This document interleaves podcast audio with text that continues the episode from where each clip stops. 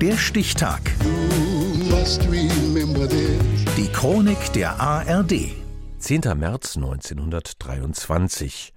Heute vor 100 Jahren erhielt die Biologin Margarete von Wrangel als erste Frau in Deutschland eine ordentliche Professur. Sifora Rubina.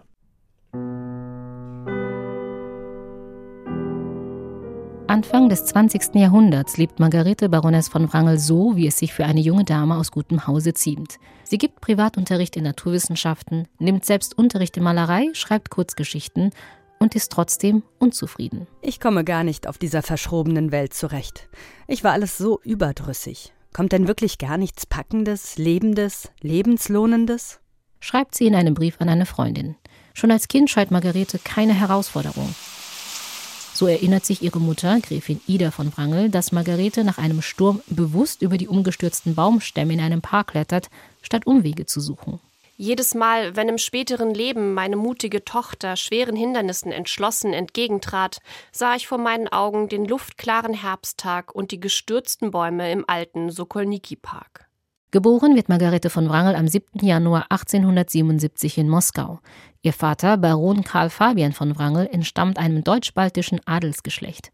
Margarete, auch Daisy genannt, verbringt ihre Kindheit in Moskau, Uwer und Reval, dem heutigen Tallinn. Sie besucht eine deutsche Mädchenschule, die sie 1894 mit dem Lehrerinnendiplom abschließt. Als sie zehn Jahre später beginnt, in Tübingen Chemie und Botanik zu studieren, gehört sie zu den ersten Studentinnen im damaligen Königreich Württemberg. Studenten gibt es hier 1400 ungefähr und fast alles verstümmelte Chorburschen mit Hunden. Damen sind bis jetzt nur drei, hoffentlich Antiduellantinnen. Margarete von Wrangel promoviert mit Summa Cum Laude. Ab 1910 führen mehrere Forschungsaufenthalte sie nach London, Straßburg und Paris. Ende 1912 übernimmt sie als erste Frau die Leitung der Versuchsstation des Estländischen Landwirtschaftlichen Vereins. Als das Institut im Zuge der russischen Oktoberrevolution geschlossen wird, reist Margarete nach Deutschland aus. An der landwirtschaftlichen Versuchsstation Hohenheim forscht die promovierte Chemikerin weiter.